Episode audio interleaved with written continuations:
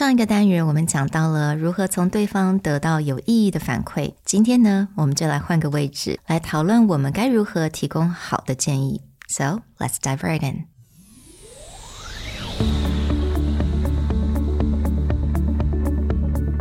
Hello，欢迎来到 Executive Plus 主管与沟通力的 Podcast。I'm Sherry, an educator, certified coach, and style enthusiast.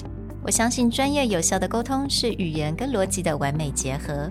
And I'm Nick, a startup consultant, corporate trainer, and late night gaming junkie. I believe great communication requires the right mindset and solid frameworks. 我们希望带给大家职场英语的技能、跨文化沟通技巧与其他能帮助您成为出色领导者的工具。Join us each week as we share our experience, research, and methodologies to take your communication and language skills from good to great.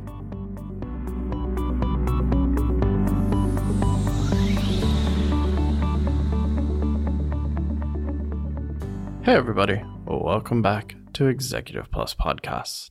In a previous episode, we talked about how to get more constructive feedback from someone else. Now, let's flip the script and talk about if someone asks you for feedback, or if you feel someone is looking for feedback, how you can go about ensuring that A, they actually want your opinion, mm. and B, framing your opinion in a way that is useful to them.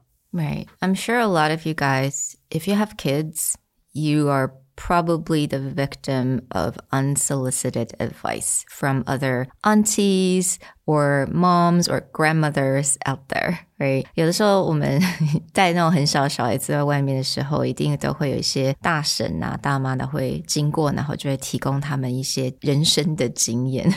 so that happens a lot. Now, so I often think about, okay, you know, after we're in this in this workforce for about 10 years. We often feel like hey you know we've been through stuff. We know something.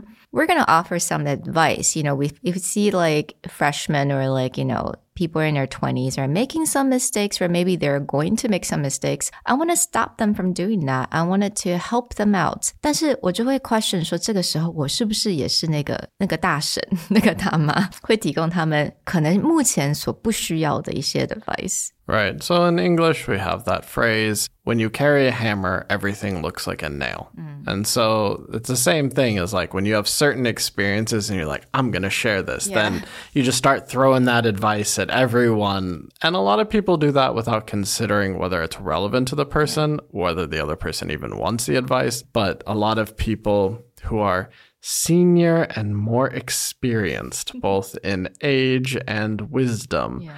Sometimes just will go around there just throwing advice at every little thing that they can see because they feel like I have this experience. Yeah. But today we want to walk you through a few stages or a few steps when it comes to giving advice and to give more effective advice. 那第一个步骤呢, actually it sounds it's a tough one I would say. You need to check if this person actually wants advice or not. In the last episode we talked about if you want feedback, yeah. you should be explicit about mm you know, what feedback you want and the guided questions. Mm-hmm. But sometimes someone will be talking about something, and especially when we connect it back to weak ties, if this is an acquaintance, maybe they're just making small talk right? They're just trying to find a way. Maybe it's complain about something or make a joke about something as a way to break the ice or build a connection. But too often I'll see someone make this kind of comment and then again, an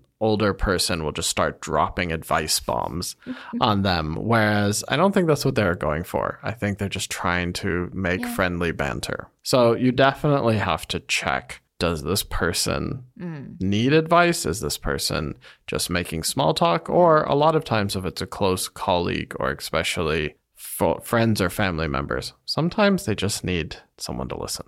Yeah, exactly. Especially when people are feeling a little bit down, they had something uncomfortable happen to them. They just wanted to talk about it and be a listener if that's what they really want at that point. Don't give advice, please. Maybe you can just sympathize first or empathize first. Like, oh, that sounds really tough. I'd be happy to share some of my experiences, but if you just need a friendly ear or mm-hmm. someone to listen, then just let me know. Yeah. Now, if you are sure that this person actually want advice, 那我们接下来呢，我们就可以使用我们的 STAR method。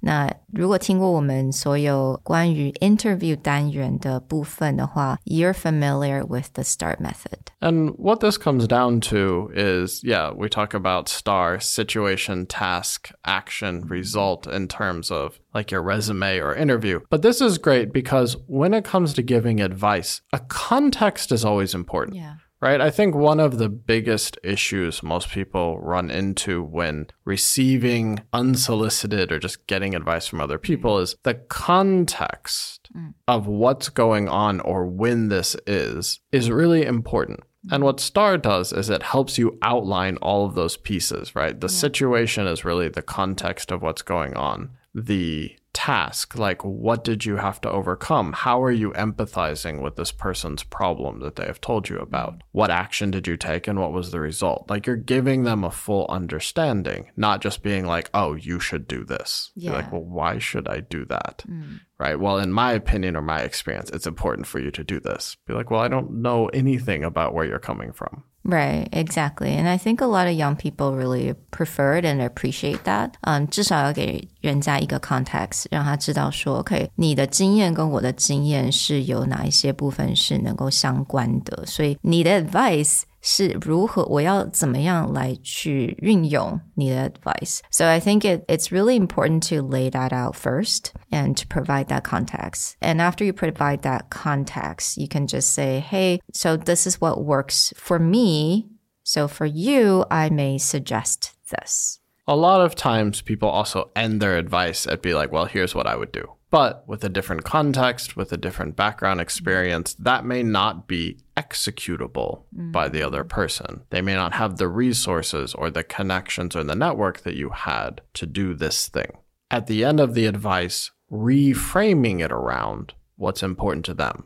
So it'd be like, if I was in your shoes, here's a few things I would think about. Or even just ending by going, okay, that was my experience, but something you need to keep in mind is I had ABC resource, right? So you may need to get those first before you go after my suggestions. Mm. So the last step in our three stages of giving advice is that you can actually just offer other resources. Mm-hmm. Sometimes it's not your experience alone that can be the most helpful. Sometimes it can just be something that really helped you that they can get their own interpretation out of it, right? So this is why like offering book recommendations or offering resource recommendations can be so powerful because you may have learned something from this and gotten something out of it. They may also learn, but it may not be exactly your takeaway.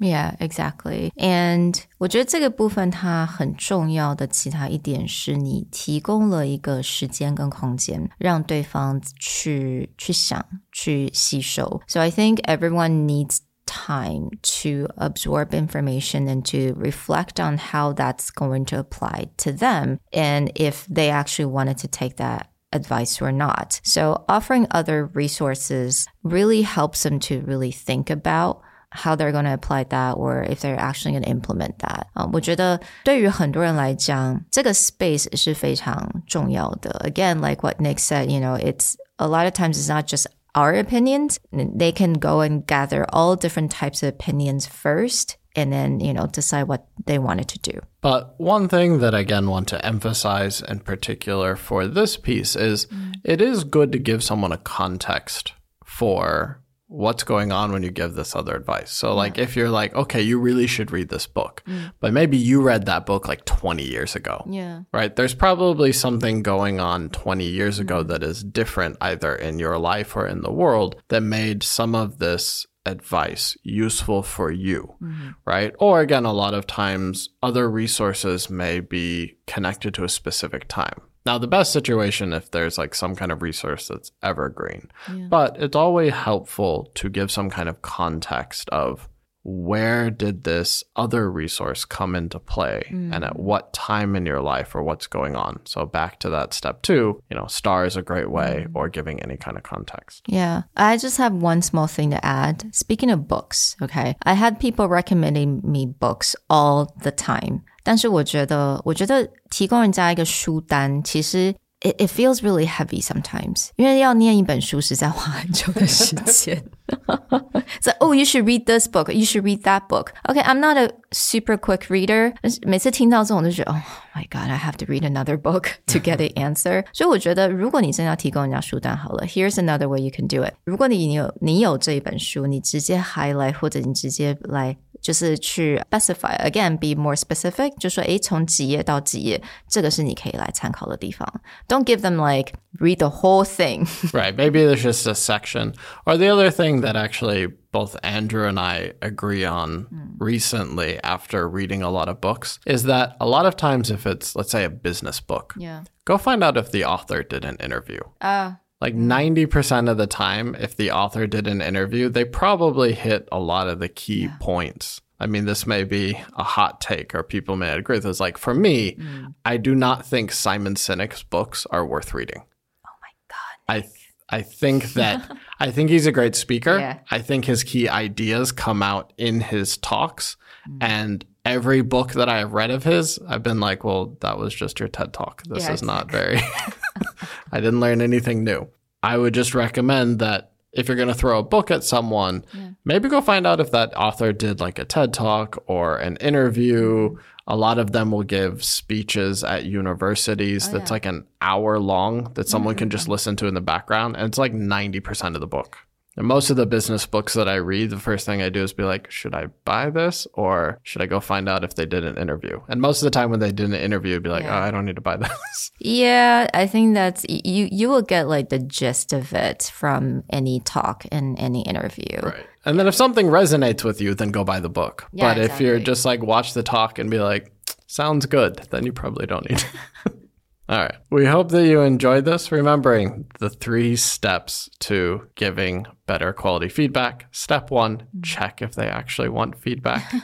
or you can even check what they want feedback about. Be mm. specific on that side. Step two, frame out your advice from your own experience, but be sure to give the context. Things like STAR method are wonderful this. And finally, offer other resources or other things that people can go seek advice, whether it's other people or other things like books, videos, etc., that meant something to you and might be good for them. We hope you enjoyed this, and we'll talk to you guys next time. Bye. Bye.